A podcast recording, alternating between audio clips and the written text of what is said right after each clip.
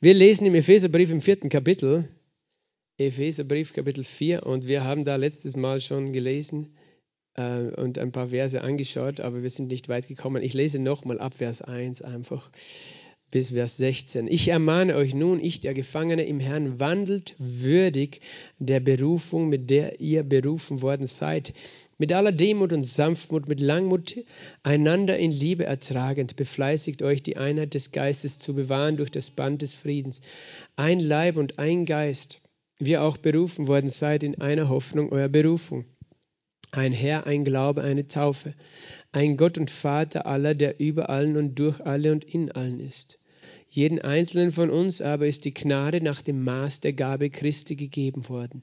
Darum heißt es, hinaufgestiegen in die Höhe hat er Gefangene gefangen geführt und den Menschen Gaben gegeben. Das hinaufgestiegen aber, was besagt es anders, als dass er auch hinabgestiegen ist in die unteren Teile der Erde. Der hinabgestiegen ist, ist derselbe, der auch hinaufgestiegen ist über alle Himmel, damit er alles erfüllte.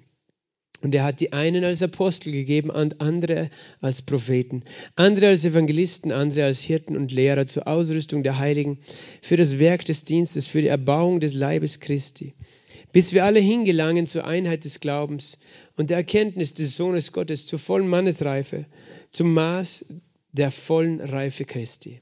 Denn wir sollen nicht mehr Unmündige sein, hin und her geworfen und umhergetrieben von jedem Wind der Lehre, durch die Betrügerei der Menschen, durch ihre Verschlagenheit zu listiger, sondern im Irrtum. Lasst uns aber die Wahrheit reden in Liebe und in allem hinwachsen zu ihm, der das Haupt ist. Christus. Aus ihm wird der ganze Leib zusammengefügt und verbunden durch jedes der Unterstützung dienende Gelenk, entsprechend der Wirksamkeit nach dem Maß jedes einzelnen Teils. Und so wirkt er das Wachstum des Leibes zu seiner Selbstauferbauung in Liebe. Jesus, ich danke dir für dein Wort und ich danke dir für deinen Geist, der in uns ist und unter uns ist. Und ich danke dir, dass du unser Lehrer bist, dass du uns lehrst durch dein Wort, dass du zu uns sprichst und dass du uns aufbaust. Ich liebe dich, Jesus, und ich bete, dass du jeden Einzelnen heute berührst und begegnest. Im Namen Jesu Christi habe ich gebetet. Amen. Ja, wir haben schon die ersten drei Verse das letzte Mal äh, gelesen über ähm, oder waren es die ersten zwei, wenn ich richtig in Erinnerung habe, über unseren Wandel. Epheserbrief redet von Sitzen, Wandeln, also Sitzen, Wandeln und Stehen. Wir sitzen zuerst in himmlischen Orten, wir wandeln würdig unserer Berufung und am Ende stehen wir. Und eben äh, Kapitel 4 beginnt damit mit wandelswürdig der Berufung. Ich werde das nicht alles wiederholen, aber es, es redet davon, wie wir eben als Christen miteinander umgehen. Er redet hier in Vers 3, befleißigt euch, die Einheit des Geistes zu bewahren durch das Band des Friedens. Das haben wir eben schon begonnen, darüber zu reden. Das heißt, es, es liegt an uns, dass wir diese Entscheidung treffen, dass wir verstehen, es ist wichtig dass wir die Einheit des Geistes haben. Es liegt an uns, uns zu entscheiden, für die Einheit des Geistes miteinander verbunden zu sein. Und äh, das ist, Einheit beginnt zwischen zwei Personen, haben wir gesagt, letztes Mal. Einheit beginnt eigentlich zuerst in deinem eigenen Herzen, dass du Frieden hast in deinem eigenen Herzen. Einheit in deinen Beziehungen eins zu eins, Einheit innerhalb der Gemeinde, aber auch innerhalb der Gemeinden, innerhalb des Leibes Christi. Der Leib Christi besteht aus vielen lokalen Gemeinden weltweit, aber es ist letztlich nur ein Leib und es ist unser Auftrag und er erinnert uns und gibt uns hier eben Hinweise. Er sagt, denkt dran, es gibt nur einen Leib, ein Leib. Es gibt nicht viele Leiber. Und weißt du, ich persönlich habe kein Problem damit, dass es verschiedene Denominationen gibt im Sinn von Denominationsnamen, wenn man das richtig versteht. Weil Denominationen sind einfach für mich wie Familien wie, wie, wie Sippen und äh, einzelne Ortsgemeinden wie Familien. Und das ist normal. Auch in der natürlichen Welt leben wir in verschiedenen Nationalitäten, Sprachen, äh, Stämmen, Familien. Äh, und das ist, das ist kein Problem äh, für die Einheit, sondern es ist ein Ausdruck der Vielfalt der Einheit. Aber ein Problem ist, wenn, wenn einer dieser Gruppen für sich beansprucht, die einzig wahre zu sein oder die einzigen zu sein, die die Wahrheit haben oder den richtigen Glauben und alle anderen verachtet oder herabschaut, dann ist es ein Problem für die Einheit. Aber die Vielfalt des Leibes Christi, glaube ich nicht, für, dass es für Jesus ein Problem ist. Ein Problem ist, wenn wir in dieser Vielfalt Mauern aufziehen Aber ich habe kein Problem zu sagen, weißt du, wir, wir sind das Gospelhaus Klagenfurt. Wir sind eine lokale Gemeinde, aber wir sind nicht die einzige und auch nicht die einzig wahre Gemeinde, äh, schon gar nicht die einzig vollkommene. Vollkommene Gemeinden gibt es nämlich gar nicht. Solange Menschen noch nicht verwandelt sind, äh, völlig verwandelt sind und das geschieht erst, wenn Jesus wiederkommt. Aber eben, äh, es gibt einen Leib, ein Leib, ein, äh, einen Himmel und in dem Himmel gibt es eine Stadt sozusagen, das neue Jerusalem. Da gibt es viele Häuser und in den Häusern viele Wohnungen. Und so gesehen kannst du auch verstehen, äh, es gibt viele verschiedene Bezeichnungen, katholisch, evangelisch, orthodox und so weiter. Äh, die alten Kirchen und die neuen Kirchen, und da gibt es ja ganz viele. Ähm, Jesus möchte einfach, dass wir verstehen, es ist trotzdem ein Leib. Ich glaube nicht, dass wir deswegen alle irgendeiner speziellen Denomination angehören, müssen. Ich glaube aber auch nicht umgekehrt, dass wir keiner Denomination angehören dürfen, wie manche Christen denken. Die denken, das ist falsch, weil es gibt nur einen Leib. Ähm, aber doch weißt du, wer deine Familie ist. Du hast ja auch einen Familiennamen. Äh, du sagst nicht einfach, ich bin, wir heißen alle mit, mit Nachnamen Adam, weil das unser Stammvater war. Das wäre sehr verwirrend, oder? Sondern wir, wir dürfen uns identifizieren, wo wir Identität haben, Zugehörigkeit, Herkunft haben. Aber aber gleichzeitig auch verstehen, dass wir Teil eines Leibes sind. Ein Leib, ein Geist heißt es weiter. Es gibt nur einen Geist, den Heiligen Geist, und wir alle nehmen teil. Wir haben alle getrunken von dem einen Heiligen Geist. Er tränkt uns alle gemeinsam. Derselbe Heilige Geist tränkt mich, wie dich tränkt. Derselbe Heilige Geist hat mir neues Leben gegeben, wie er dir neues Leben gegeben hat.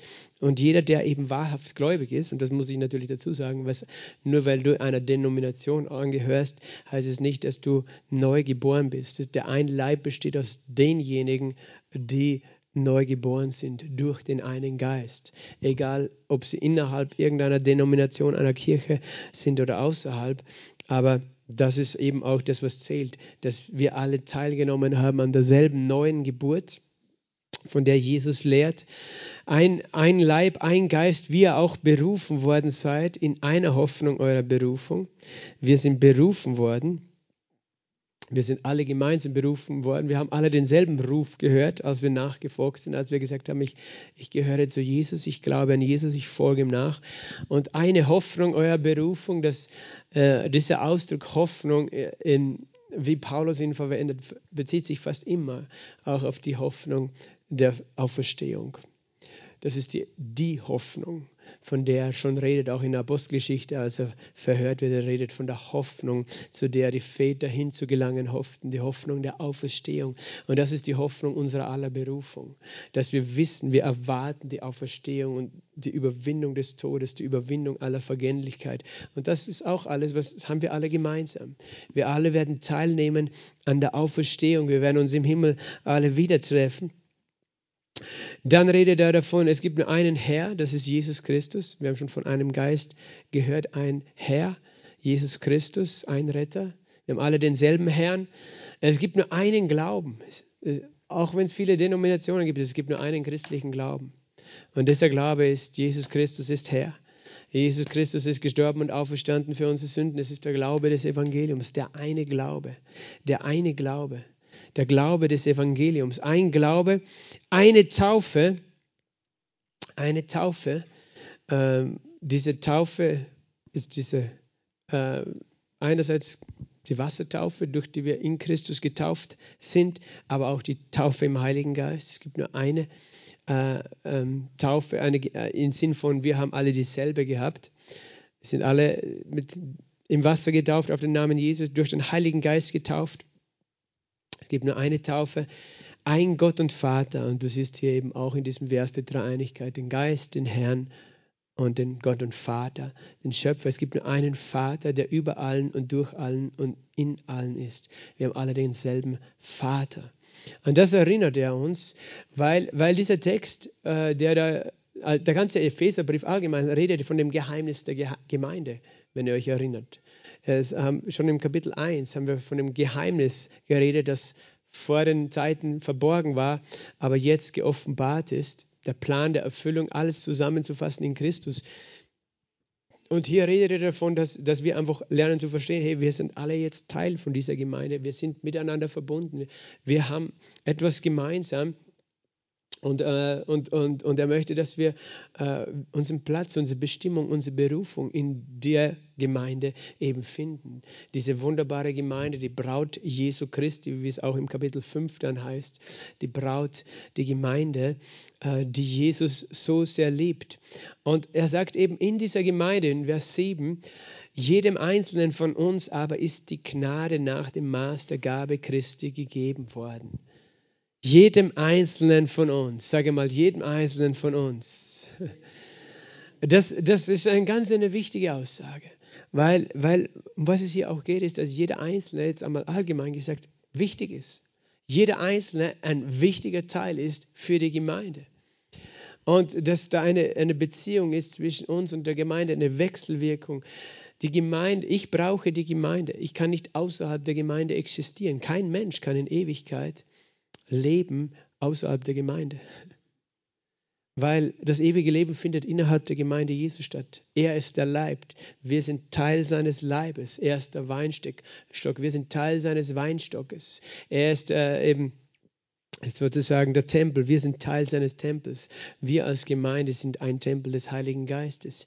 Ähm, und du kannst nicht außerhalb der Gemeinde existieren. Du brauchst die Gemeinde, weil in der Gemeinde ist das Leben Jesu, weil das Leben äh, Jesu verbunden ist mit der Gemeinde. Er ist das Haupt des Leibes der Gemeinde. Aber gleichzeitig, die Gemeinde braucht dich. Weil du etwas hast, was niemand anders hat. Jedem Einzelnen ist eine Gnade gegeben nach dem Maß der Gabe Christus. Oder die Gnade ist jedem Einzelnen von uns gegeben nach dem Maß der Gabe Christi. Das heißt, einerseits allgemein, jedem von uns ist die Gnade gegeben, die Gnade errettet zu sein, die Gnade teilzunehmen ähm, die Gnade, einen Platz zu haben, die Gnade, eine Bestimmung zu haben, das ist alles eine Gnade, ein Geschenk, das Gott uns gegeben hat. Und zwar nach dem Maß der Gabe Christi, entsprechend, nach, gemäß oder entsprechend dem Maß der Gabe Christi. Das heißt, so wie Gott jedem etwas zugeteilt hat, jedem von uns ist die Gnade gegeben nach dem Maß der Gabe Christi. Und mit diesem Bewusstsein es ist wichtig, dass wir in die Gemeinde kommen oder teilnehmen an der Gemeinde, dass wir verstehen, der, dem anderen ist eine Gnade gegeben. Weißt du, was es bedeutet? Gott, äh, Gottes Gnade ist, ist die vielfältige Weise, wie er uns unterstützt, wie er uns trägt, wie er uns mit Leben versorgt, wie er uns mit Hoffnung versorgt, mit Freude, mit Frieden, mit Heilung, mit Kraft. Aber er teilt diese Gnade auf auf seinen ganzen Leib. Und das heißt, damit du die Gnade empfangst, die du brauchst zum Leben, die Fülle seiner Gnade, die kannst du gar nicht nur direkt von ihm empfangen, verstehst du?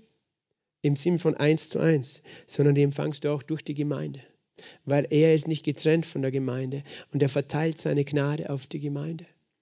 Und wir empfangen dadurch in der Gemeinde von jedem Einzelnen. Verstehst du das Prinzip? Es ist so wichtig, dass wir das verstehen, dieses Prinzip, weil es gibt Menschen, es gibt Christen, die sind Einzelgänger, die, die denken, man kann das Christsein alleine leben. Aber dann, dann schneidest du dich ab von der Gnade. Es gibt natürlich, du kannst von Jesus direkt Dinge empfangen, von ihm persönlich im Gebet. Du kannst durch sein Wort Dinge empfangen, aber es gibt anderes, das empfangst du nur innerhalb der Gemeinde, durch die Gemeinde, durch die Gemeinschaft, wo Gott dich einpflanzt, weil er setzt jedes Glied am Leib in der Gemeinde, wie er will. Aber wenn wir uns dessen nicht bewusst sind, dann verpassen wir einen Teil seiner Gnade, weil du etwas hast, was ich brauche und umgekehrt. Du ein Teil bist, von dir fließt eine Gnade, wenn du das natürlich lernst, auch fließen zu lassen.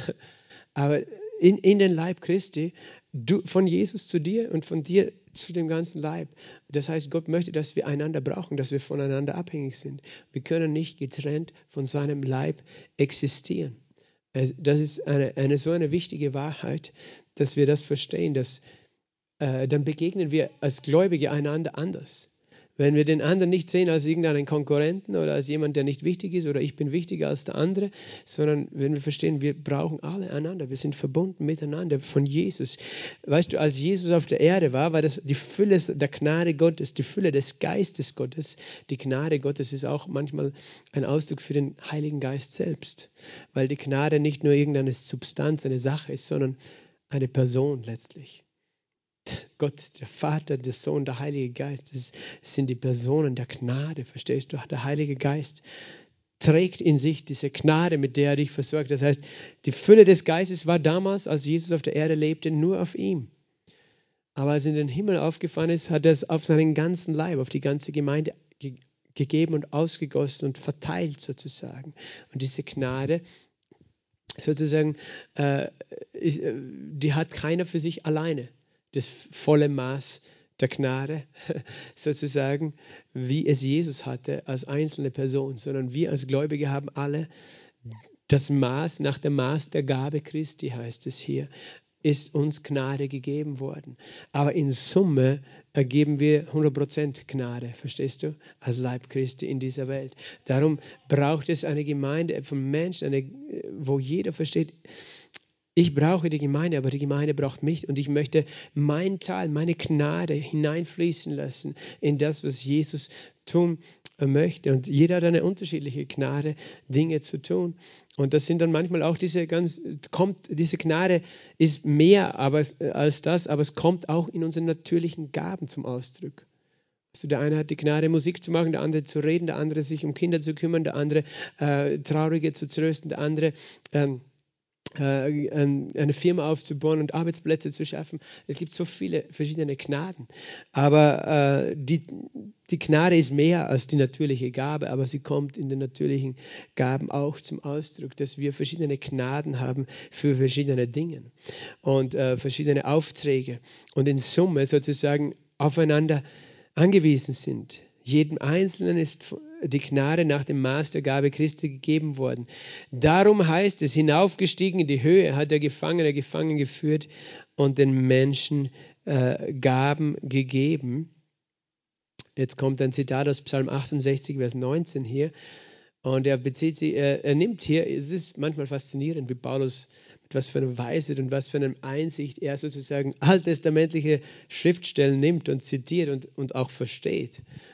Ich denke, niemand anders, der diesen Vers gelesen hat, hat es so verstanden, wie Paulus es verstanden hat. Hinaufgestiegen in die Höhe hat der Gefangene gefangen geführt und den Menschen Gaben gegeben.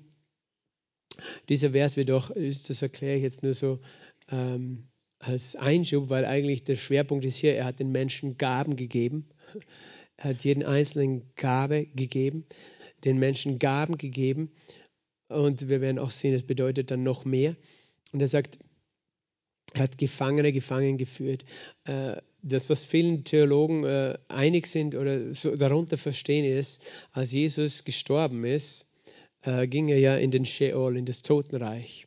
Und im Totenreich gab es zwei Bereiche. Jesus selbst hat von diesen zwei Bereichen gelehrt. Der eine wird genannt der Schoß Abrahams. Jesus hat erzählt die Geschichte von einem Mann namens Lazarus, der gestorben ist und in den Schoß Abrahams getragen wurde aber das war im Totenreich. Aber es war ein Ort, der paradiesisch war, obwohl es nicht der Himmel war. Äh, weil niemand ist in den Himmel gefahren, auferstanden den, nach dem Tod in den Himmel gefahren, außer Jesus selbst. Das wird genannt der Schoß äh, Abrahams. Und das ist ein geheimnisvoller Ort, den die Bibel im Alten Testament sozusagen erwähnt als Paradies. Und das andere war die Hölle. Ne? Wo der reiche Mann war. Und dazwischen war eine Kluft, heißt es. Und die Vorstellung ist die, dass als Jesus sozusagen äh, in das Totenreich gegangen ist, also auferstanden ist am dritten Tag, hat er, sagt er selbst, er hat die Schlüssel des Todes und des Hades, sozusagen Abraham und alle die, die im Glauben gestorben waren, als durch Glauben gerechtfertigte im Hinblick auf Jesus, der noch nicht auferstanden war, die waren sozusagen an einem Ort, der genannt wird Schoß Abrahams oder Paradies. Aber nicht, es ist nicht der Himmel, der oben ist, sondern das ist ein Ort im Totenreich gewesen. Und Jesus hat die Schlüssel gehabt. Er war nämlich der Erstgeborene aus den Toten, ist auferstanden und hat sie mitgenommen in den Himmel. Verstehst du? Das ist das Bild, das hier, hier ausgedrückt wird, auch in diesem Vers.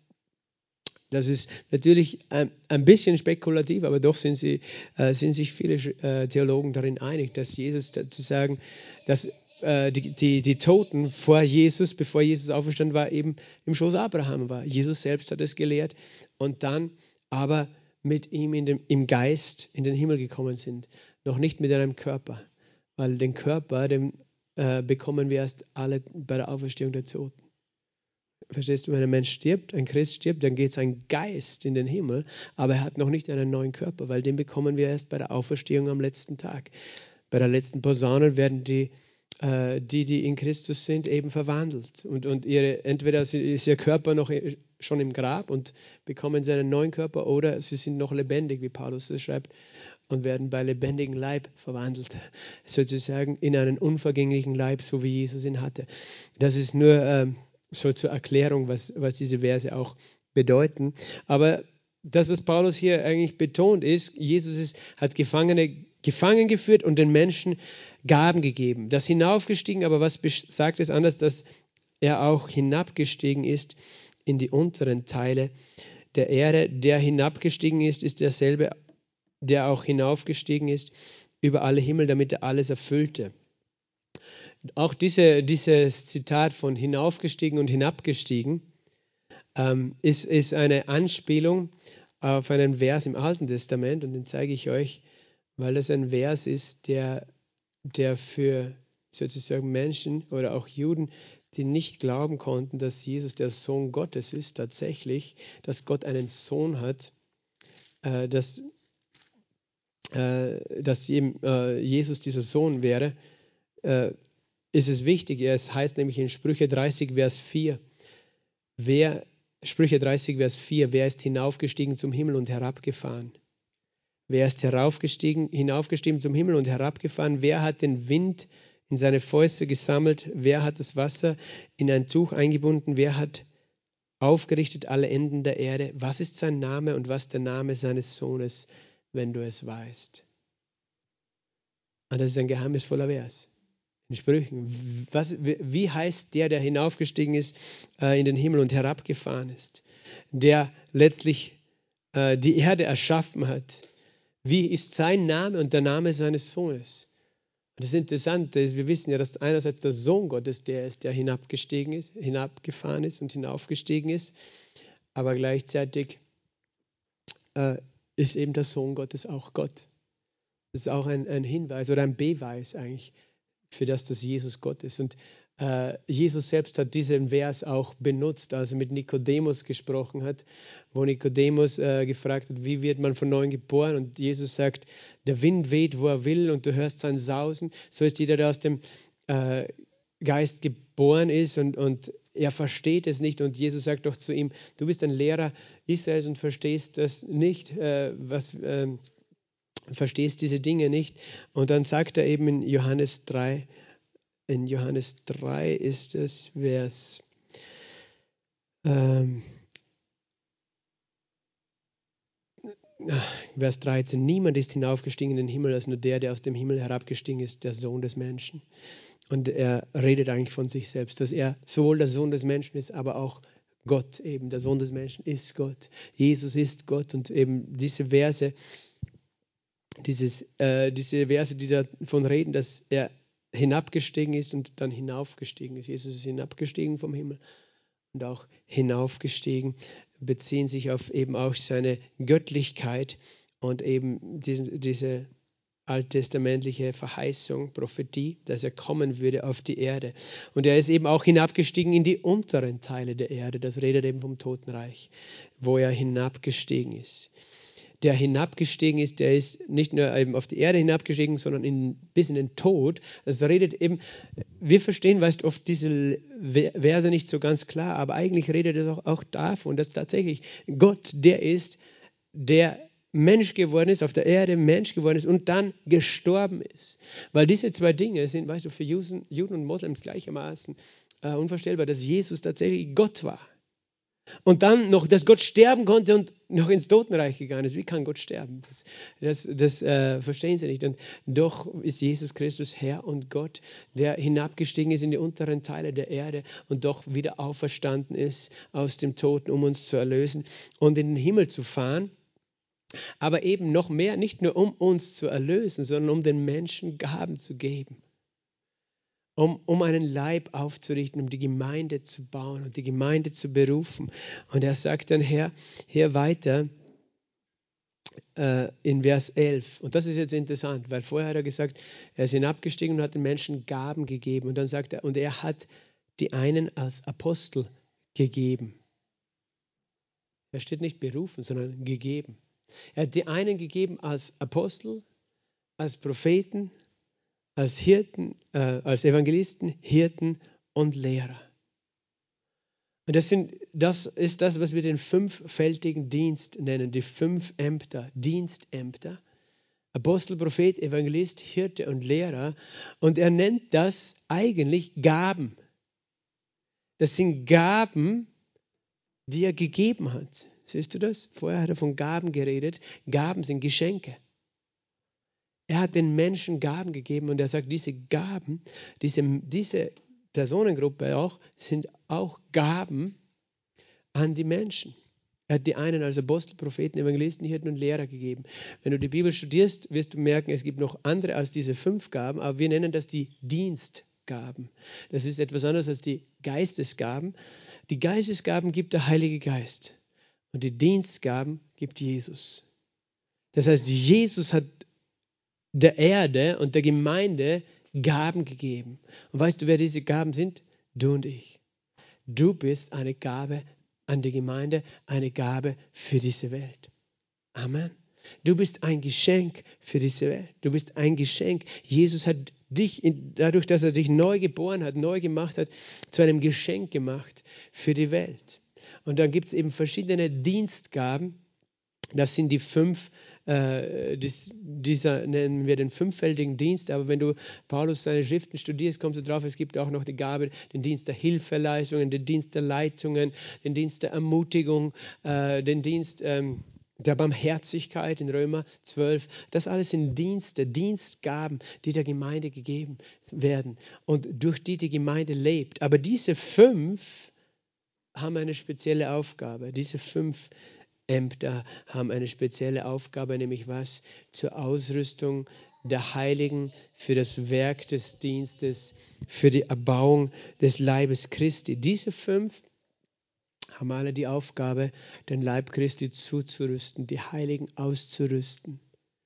Verstehst du? Das ist, äh, das sind, deswegen nennt man das eben diese, diesen fünffältigen Dienst, durch den die Gemeinde zugerüstet wird. Und sehr oft oder leider eben ist es auch in der Geschichte missverstanden worden im Sinn von, das sind die wichtigeren im Vergleich zu anderen, aber das stimmt nicht. Es sind nur andere Gaben als, jeder, als die anderen Gaben. Ganz einfach. Wenn du eine Fußballmannschaft hast, dann hast du die Spieler und du hast den Trainer. Der Trainer ist dazu da, sie auszurüsten, zuzurüsten für das Spiel. Aber spielen tun die Spieler. Also jeder einzelne Spieler ist wichtig, aber sie brauchen den Trainer, damit sie gut spielen. Ohne den Trainer würde es nicht funktionieren. Wer ist jetzt wichtiger, der Trainer oder die Spieler? Alle sind wichtig. Verstehst du? Sie haben nur eine andere Funktion. Der Trainer ist dazu da, Fußballspieler zu reproduzieren. Der Fußballspieler ist dazu da, das, das Spiel zu spielen, den Dienst zu tun. Und so ist es auch in der Gemeinde. Jeder von uns hat einen Dienst, hat einen Auftrag, eine Gabe. Aber nicht jeder hat die, den Auftrag sozusagen des Trainers. Apostel, Prophet, Evangelist, Hirte und Lehrer. Und interessanterweise, diese fünf Gaben sind zuerst interessant, nicht nach draußen, sondern nach drinnen gerichtet, zur Ausrüstung der Heiligen.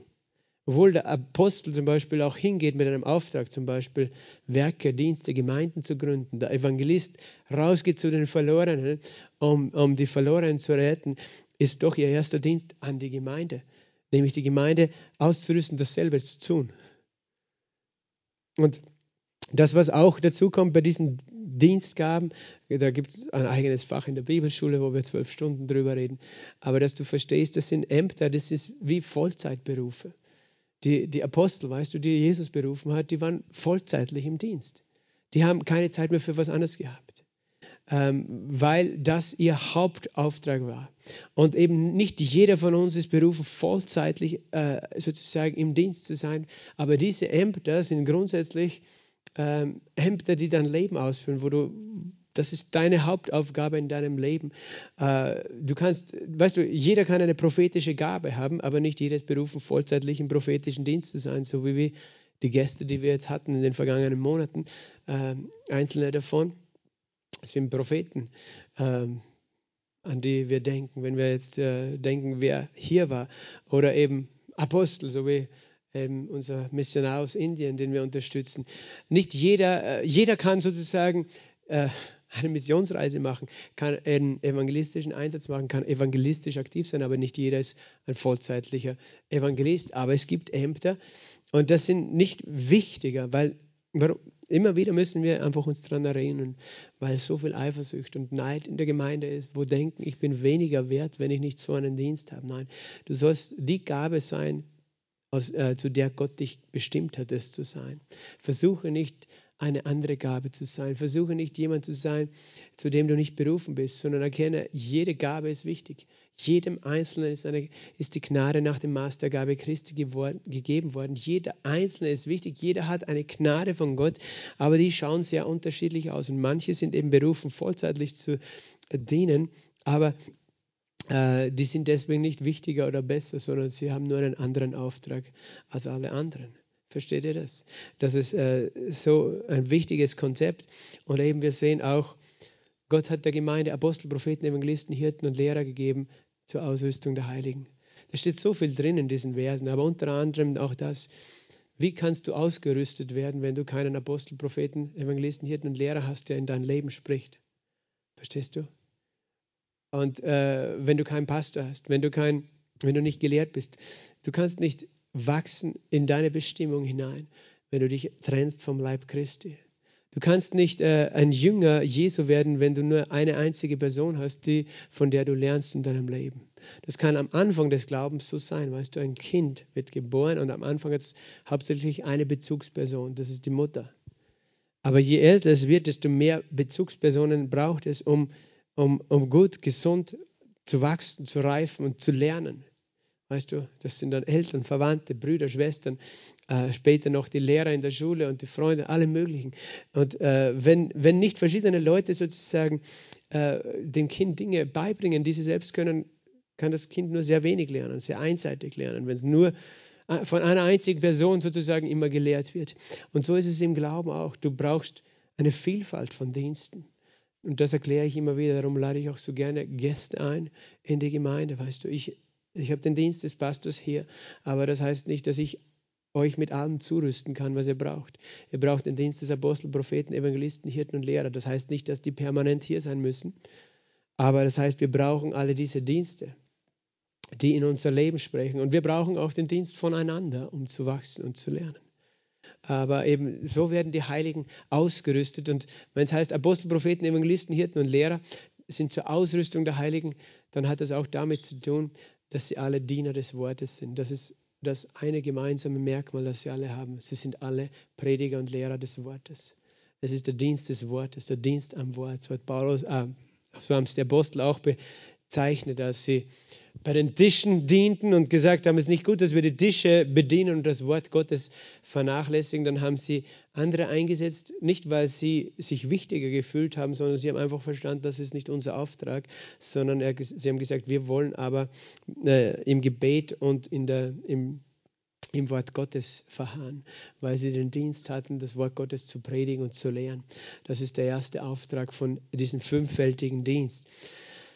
Und dieser fünffältige Dienst nochmal dient dazu, die Heiligen auszurüsten. Wofür auszurüsten? Für das Werk des Dienstes. Weil eben der Coach allein kann ein Fußballmatch nicht spielen. Der kann eigentlich nur draußen sitzen und die anderen spielen. Ähm, aber es braucht dieses Zusammenarbeiten des Leibes Christi, dass wir alle verstehen, eh, wir sind dazu da, den Auftrag Jesu zu erfüllen und jeder Einzelne ist wichtig, jeder Einzelne ist gebraucht. Und äh, Gott möchte uns ausrüsten. Darum ist eben auch dieses Versammeln der Gemeinde so wichtig, weil die Ausrüstung geschieht primär durch das Wort Gottes. durch das Gebet und den Geist Gottes. So geschieht die Ausrüstung, die Zurüstung für das, was Gott in uns hervorbringen möchte. Und darum brauchen wir äh, den Dienst des Wortes zur Ausrüstung der Heiligen für das Werk des Dienstes, damit der Leib Christi aufgebaut wird, für die Erbauung des Leibes Christi. So wird der Leib stark. Und das Ziel von dem Ganzen, das liebe ich, bis wir alle hingelangen zur Einheit des Glaubens und der Erkenntnis des Sohnes Gottes, zur vollen Mannesreife, zum Maß der vollen Reife Christi. Das Ziel, das Gott mit uns hat, dass wir alle hingelangen zur Einheit des Glaubens. Und eigentlich denken wir das unvorstellbar, dass wir als Christen eine Einheit des Glaubens haben. Einheit des Glaubens heißt nicht, dass wir in allen oberflächlichen Dingen einer Meinung sind, sondern dass wir äh, eine Einheit haben in dem Glauben des Evangeliums, des Christus. Einheit des Glaubens, dass wir Einheit des, der Erkenntnis Jesu Christi haben. Gott ist so vielfältig, aber er möchte, dass wir alle gemeinsam eine Erkenntnis von ihm haben, wie er ist. Und äh, das ist tatsächlich das Ziel Gottes. Und manchmal denken wir, es gibt so viele unterschiedliche Sichtweisen und Christen, Kirchen und Denominationen und Arten von Gottesdiensten. Weißt du, es geht hier nicht um äußere Arten, wie wir Gottesdienst feiern. Die einen mit mehr Musik, die anderen mit weniger, die anderen lauter, die anderen leiser, sondern es geht um die Einheit des Glaubens, das ist eine geistliche Einheit des Herzens. Aber tatsächlich ist es so, dort, wo das mangelt, hat das einen Grund, weil es ein Mangel ist von dem Dienst der Apostel, Propheten, Hirten, Evangelisten und Lehrer. Dort, wo Mangel ist am Dienst des Wortes, ist Mangel an Einheit des Glaubens. Aber wo das Wort gelehrt und gepredigt wird durch diese verschiedenen Dienstgaben, die Gott hinzutut, wo Platz ist für die Vielfalt des Leibes, ist Platz für die Einheit des Glaubens. Verstehst du? Und deswegen können wir niemals auch eine Gemeinde sein, die sich isoliert und abkapselt, so wie manche Gemeinden das tun. Sie, sie, sie leben dann nicht in dieser Einheit. Gott liebt sie, sie sind Teil seines Leibes, sie glauben an Jesus. Aber wenn wir uns abtrennen vom Leib, in irgendeiner Form, dann trennen wir uns ab von der Einheit. Aber wenn wir teilnehmen an der Vielfalt auch der Gaben des Leibes, der Dienste, die Gott gibt, dann tragen wir bei zur Einheit des Glaubens, zur Einheit der Erkenntnis des Sohnes Gottes. Am Ende wird die eine Gemeinde, die Braut Jesu, Jesus gemeinsam in Einheit erkennen, zur vollen Mannesreife. Dann werden wir reif werden in unserer Bestimmung, wie wir als Christen berufen sind, und zum vollen Maß der Reife, zum Maß der vollen Reife Christi. Dann werden wir dorthin gelangen. Das ist die Reise, die Gott mit uns hat. Er will, dass wir reif werden als Einzelpersonen und als Gemeinde. Äh, Jesu als Ortsgemeinde und als Leib Christi zusammen will uns in die Reife führen. Und eben nochmal, wenn du das jetzt zurückbringst, äh, eben diese, dieser fünffältige Dienst, Apostel, Propheten, Evangelisten, Hirten und Lehrer, rüsten die Heiligen zu, also ist es der Dienst des Wortes. Es ist das Wort Gottes, das das bewirkt. Es ist die Kraft dieses Wortes. Da ist so viel Kraft, eben diesen Leib aufzubauen, die Gemeinde zu bauen. Das heißt, wir wollen dieses Wort ehren, wir wollen diesem Wort Raum geben und dieses Wort wird das hervorbringen in uns. Eine des Glaubens, eine der Erkenntnis des Sohnes Gottes, voll Mannesreife und, und äh, volles Maß der Fülle Christi, dass wir in, in unserer Bestimmung leben. Gott rüstet seine Gemeinde zu durch das gesalbte Wort. Amen. Halleluja. Ich weiß, das ist viel zum Nachdenken. Für manche ist es vielleicht äh, neu, für manche ähm, ist es einfach noch vielleicht nicht alles jetzt verständlich gewesen, aber der Heilige Geist wird dich weiter lehren in diesen Dingen und wir alle werden wachsen, wir alle werden dorthin gelangen als Ziel. Amen. Vater, ich danke dir für deine Liebe und ich danke dir für dein Wort. Und ich danke dir, Herr, dass du jeden Einzelnen, Herr, eine Gnade gegeben hast nach dem Maß der Gabe Christi, dass du jeden einzelnen Herr hier in deiner Gemeinde, in deinem Leib berufen hast, begabt hast und befähigt hast, dass jeder einzelne kostbar und wichtig ist. Und jeder eine Gabe ist von dir an diese Welt, die verloren ist, an, an die Gemeinde Jesu, Herr, wo wir uns wirklich äh, neu finden in dir. Und Vater, ich bete, dass du uns lehrst durch den Heiligen Geist, uns ganz neu zu sehen als Teil deines Leibes, dass du uns lehrst, dass wir sehen, was unsere Bestimmung ist, dass wir unsere Freude, unsere Berufung, unsere Bestimmung darin finden, Herr, diesen Platz auszufüllen, in diesem wunderschönen Puzzle, Herr, das du für uns bereitet hast, das Puzzle deiner Gemeinde, wo jeder einzelne Teil wichtig ist. Herr, dass, dass keiner denkt, er ist unwichtig oder sich keiner äh, denkt, der andere ist unwichtig oder dass wir uns auch nicht trennen voneinander, dass, sondern dass wir verstehen, wir brauchen einander genauso wie wir dich brauchen, weil du in uns wohnst, in jedem Einzelnen, dass wir einander stärken werden, dass wir einander aufbauen werden, nicht dann runterziehen. Herr, nicht nur, äh, nicht nur als Einzelpersonen, sondern auch als Gemeinden, dass wir einander ehren, einander hochhalten, Herr, und, und verstehen, wie du es bist, der du die Einheit des Glaubens hervorbringst in deinem Leib, in der Gemeinde. Wir geben dir alle Ehre, Jesus. Du bist wunderbar, denn dafür bist du gekommen, gestorben und auferstanden. Wir geben dir alle Ehre. Im Namen Jesu Christi habe ich gebetet. Amen. Gott segne euch.